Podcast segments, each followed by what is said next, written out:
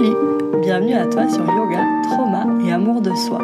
Je suis Tiffany, professeure de Hatha Yoga, de Vinyasa et également de Yoga sensible au trauma. J'ai souhaité créer ce podcast pour te parler spécifiquement du lien entre yoga et traumatisme.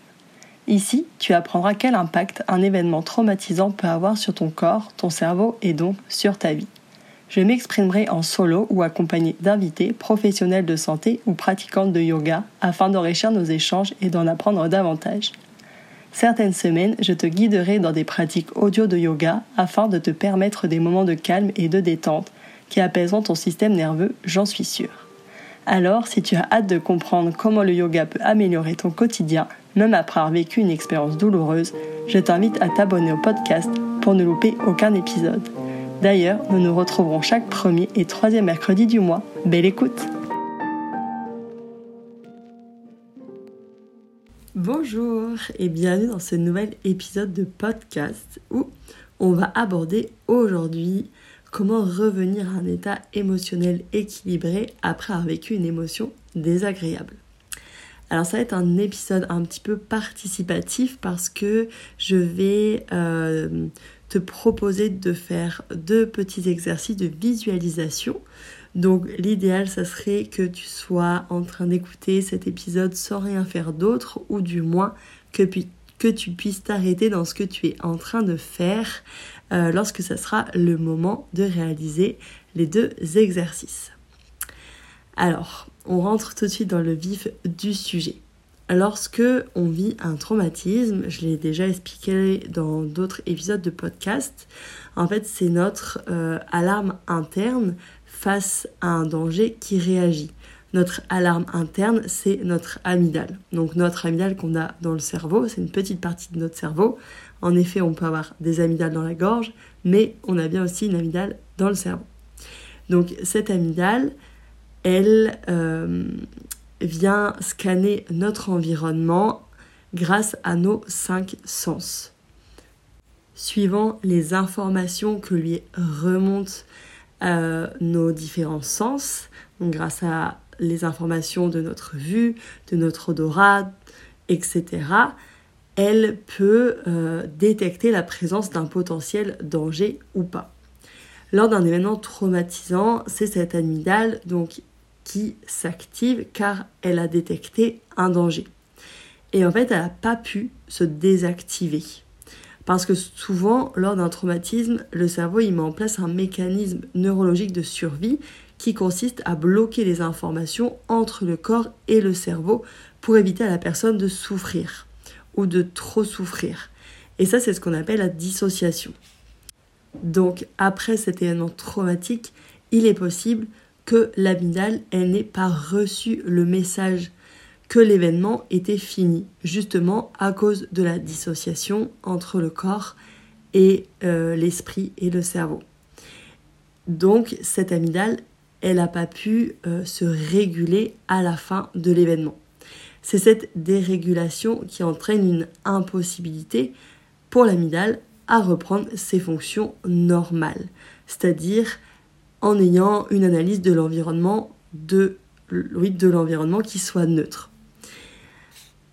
Et ça, ça fait que lorsqu'une personne vit un événement traumatique euh, et surtout vit un traumatisme, parce qu'on peut vivre des événements graves mais ne pas forcément être traumatisé, mais lorsqu'on est traumatisé, euh, tout ce qu'on va percevoir va être vu sous le filtre du trauma il est possible qu'après, tout ce qui soit vécu soit vécu et perçu de façon plus, dangereuse par rapport au fait que euh, cette amygdale, elle soit plus réglée.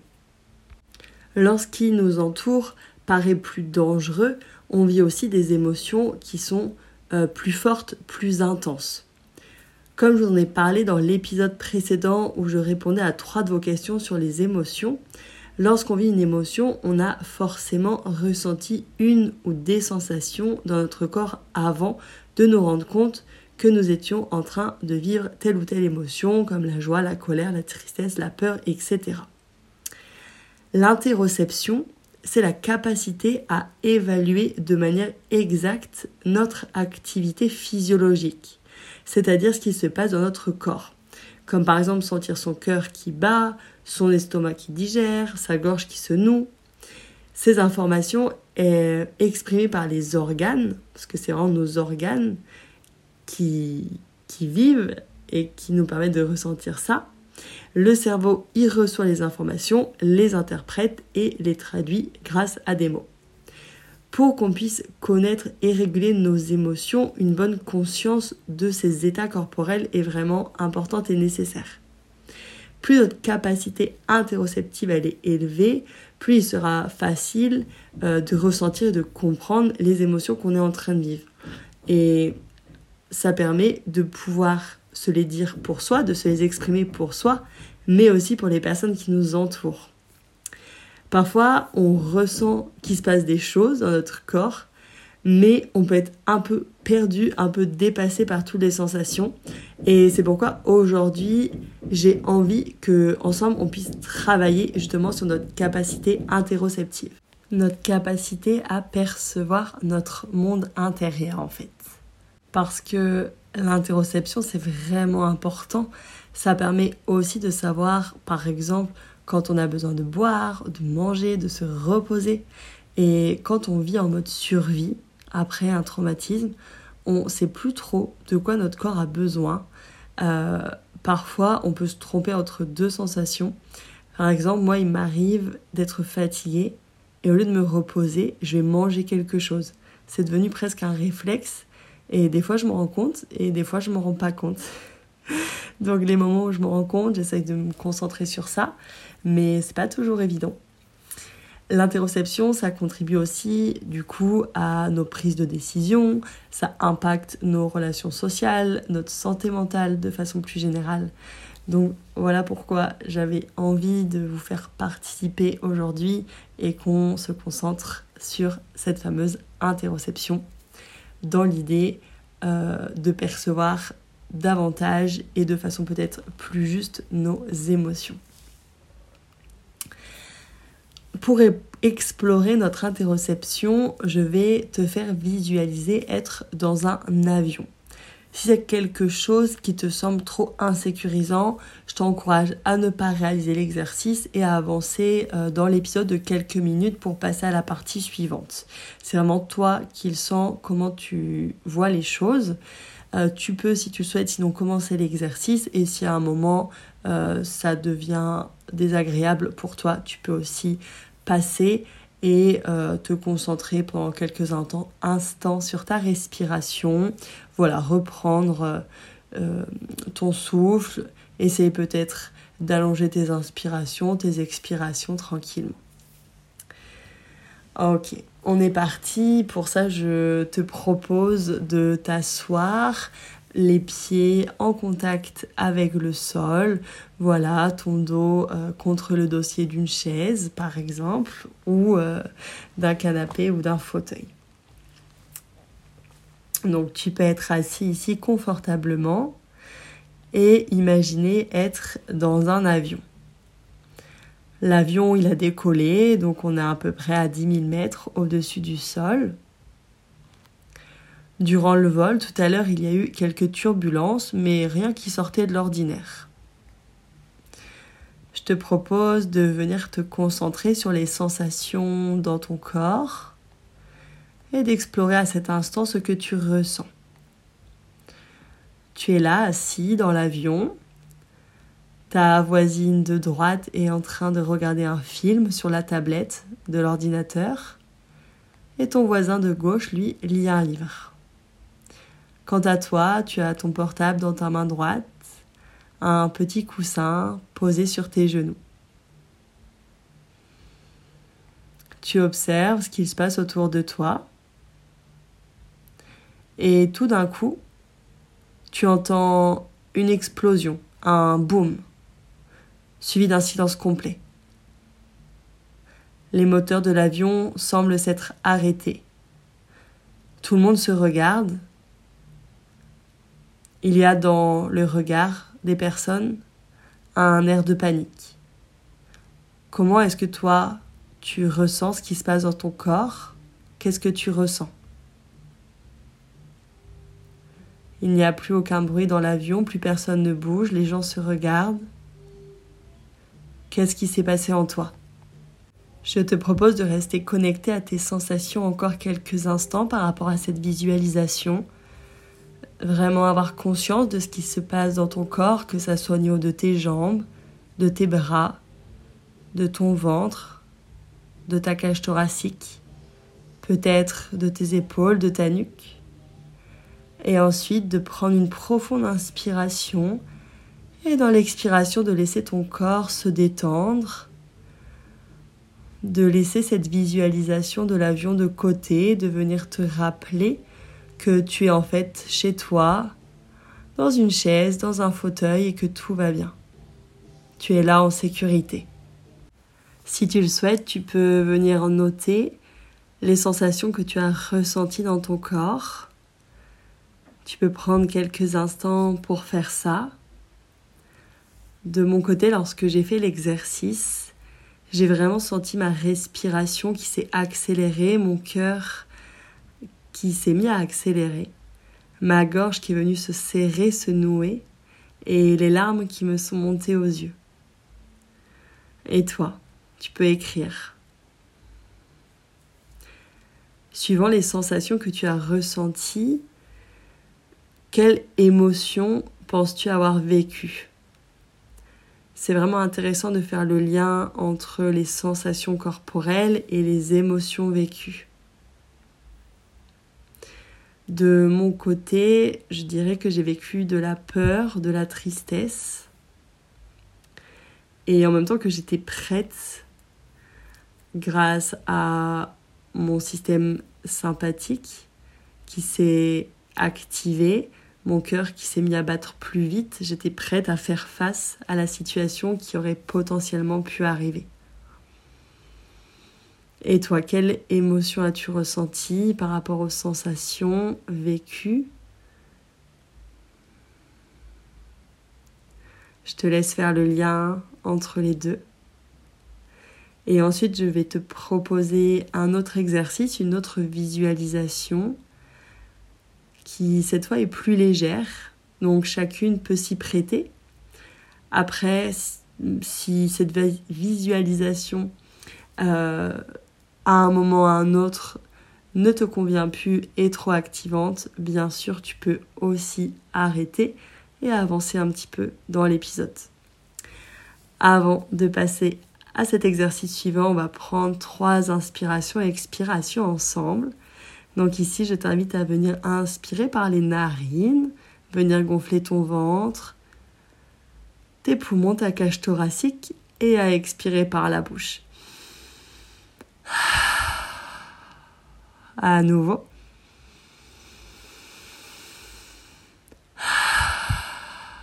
Et une troisième et dernière fois.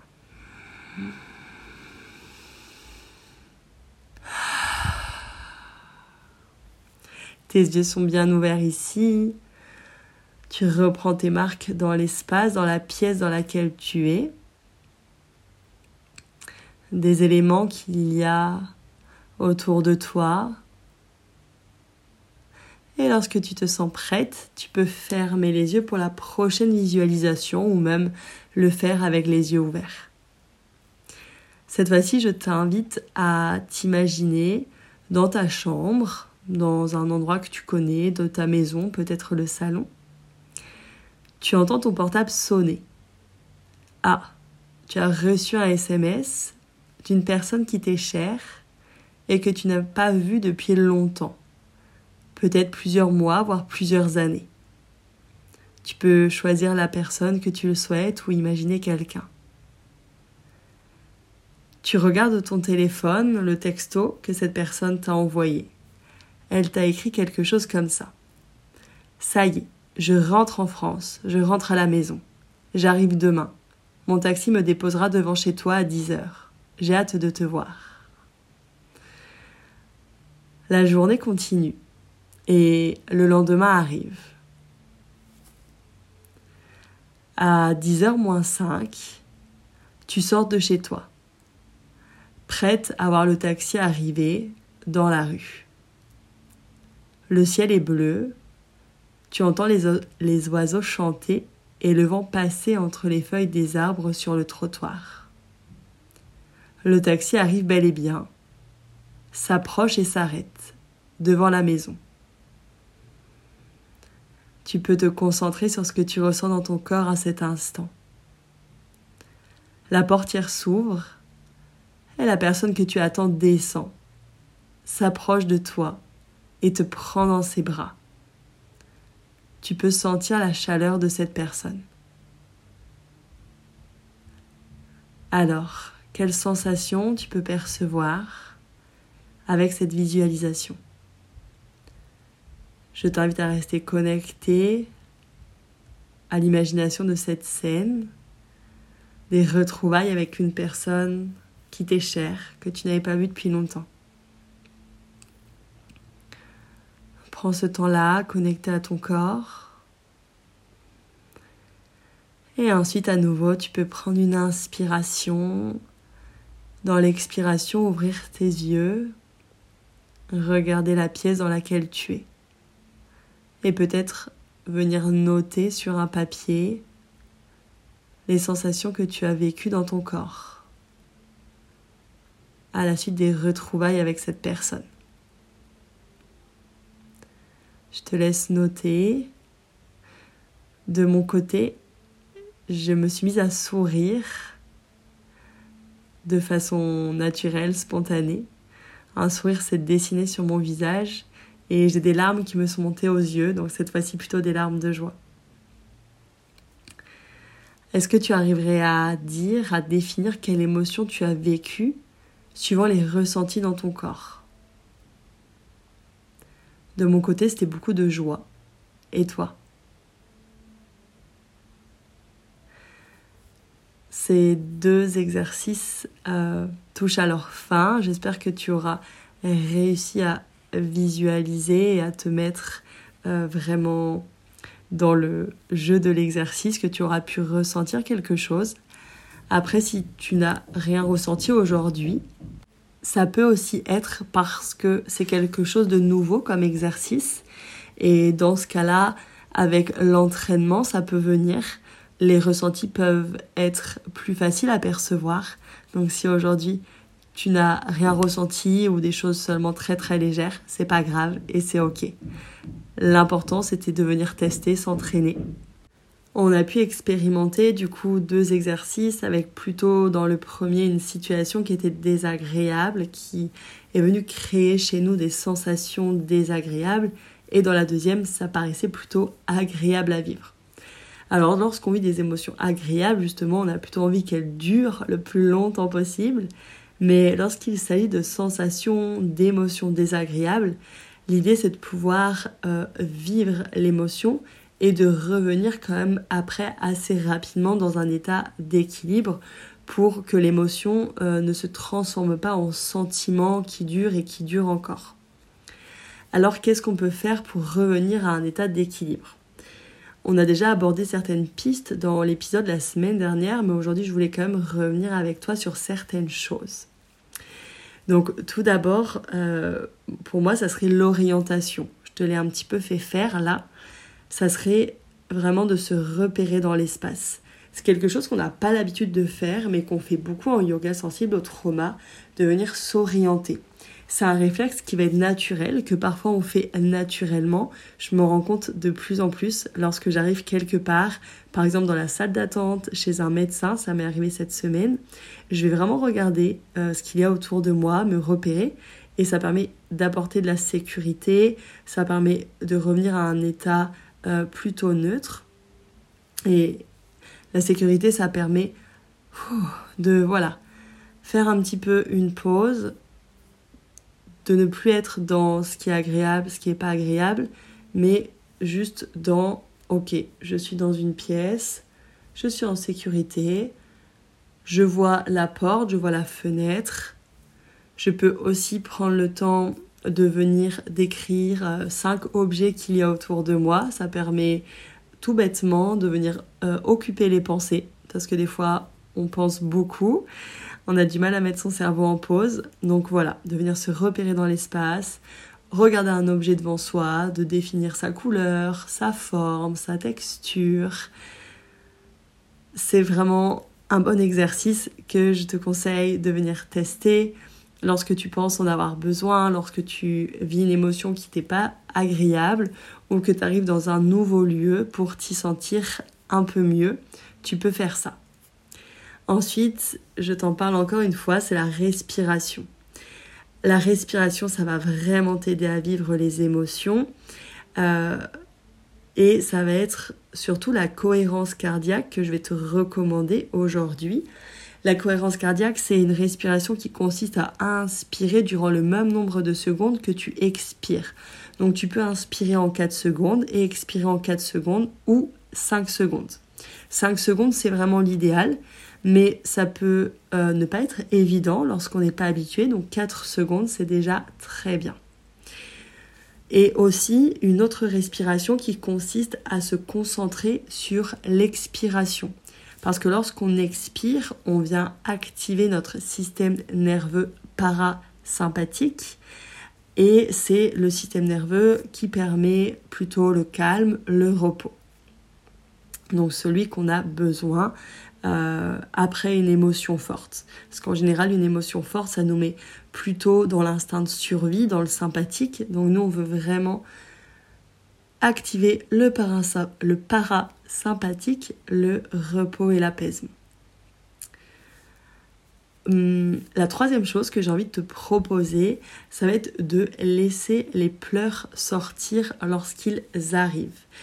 Hum, des fois, il y a des moments où on a l'impression que les pleurs sont pas souvent le bienvenu, donc on va un petit peu venir euh, se crisper pour ne pas pleurer. Mais dès que tu en as l'occasion, je t'encourage vraiment à le faire. Et j'espère qu'un jour, la société sera un peu plus ouverte sur ça et que juste voir quelqu'un pleurer, ça sera ok et normal. Parce que oui, on peut pleurer, mais on peut pleurer de joie, on peut pleurer de tristesse, on peut pleurer de colère, on peut pleurer pour exprimer toutes les émotions. Parce qu'en fait, les émotions, euh, elles viennent générer des fréquences et les fréquences, elles circulent dans l'eau on a beaucoup d'eau dans notre corps. J'ai peur de dire une bêtise, donc je préfère pas dire le pourcentage. Mais notre corps, il est composé euh, en grande majorité d'eau. Et donc, lorsqu'on va venir pleurer, on va aussi libérer les émotions qu'il y a dans notre corps. Moi, je pleure beaucoup, très souvent, pour un peu euh, tout et n'importe quoi.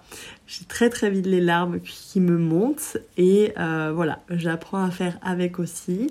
Une fois j'avais vu un ostéopathe qui m'avait dit c'est votre fonctionnement donc juste euh, habituez-vous et faites avec parce que sinon ça vient me crisper et c'est pas le but. Donc voilà, on apprend à se connaître et à se rendre compte que c'est pas très grave.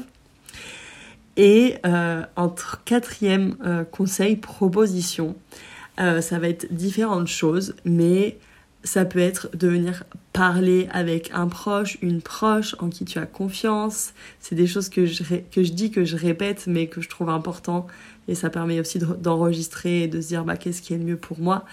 Euh, aussi de sortir dans la nature, d'aller se balader dehors, de faire une activité qui te fait plaisir, qui te fait du bien, par exemple de venir faire à manger ou euh, de faire du dessin, de la peinture, euh, du vélo, vraiment différentes choses, mais qu'on prend pas souvent, pas tout le temps en tout cas, ou pas suffisamment, je trouve, sans vouloir faire de généralité, on prend pas suffisamment le temps, alors que c'est vraiment des choses qui font vraiment du bien. Donc voilà. pour ces quatre conseils. Pour passer maintenant à la conclusion euh, de l'épisode, je voulais te dire que euh, maintenant tu peux encore peut-être davantage euh, percevoir l'importance d'être en connexion, d'être à l'écoute de ce qu'il se passe dans ton corps. Ça permet de mettre des mots sur ce que tu vis, sur les émotions que tu es en train de vivre, donc pour éviter qu'elle se transforme en sentiment. Le corps et le cerveau, ils fonctionnent en permanence l'un avec l'autre. Les informations, elles descendent, elles remontent. C'est pour cela qu'il faut autant donner d'importance à ce qui se passe dans ta tête que dans ton corps. Euh, voir presque encore plus à ce qui se passe dans ton corps parce que ton corps il emmène à ton cerveau 80% d'informations et seulement 20% des informations parmi toutes les informations qui circulent dans ton corps via le nerf vague, seulement 20% passent de la tête au corps. Donc la grande majorité part du corps pour aller au cerveau. Et aussi, je voulais te dire une dernière chose, c'est que c'est le pourquoi nous, les humains, on est aussi beaucoup victimes de traumatismes. C'est parce qu'on n'est plus connecté à nos réponses de survie instinctive comme euh, le sont encore les animaux. Les animaux, eux, ils réfléchissent pas à ce qu'ils sont censés faire pour survivre au danger. Juste, ils vivent le danger, ils font. Ils réfléchissent pas, c'est instinctif. Ils réfléchissent pas non plus à comment faire pour évacuer l'énergie sympathique de combat ou de fuite qu'ils viennent de vivre ou l'énergie parasympathique de figement après avoir fait face au danger. Donc nous, en tant qu'être humain, on gagnerait encore plus à laisser notre corps s'exprimer, à laisser notre corps s'exprimer davantage. J'avais envie de te laisser euh, avec cette ouverture, avec cette réflexion euh, qui paraît toute simple mais qui a vraiment une très grande importance. J'espère que l'épisode t'aura été utile. Euh, si c'est le cas, tu peux le partager à tes proches qui pourraient en avoir besoin. Tu peux aussi me le partager à moi si cet épisode t'a plu. J'aimerais beaucoup savoir en fait ce que vous appréciez ou ce que vous appréciez moins dans les épisodes. Ça me permettrait ben, de m'ajuster pour les épisodes d'après. Euh, tu peux aussi t'abonner si tu le souhaites au podcast et au compte Instagram Fleur Yoga pour trauma-du 8 où je te partage des explications sur le traumatisme et comment fonctionne notre corps, ton corps, avec des petites notes d'espoir, parce que c'est aussi important de garder espoir quand on traverse des périodes moins évidentes.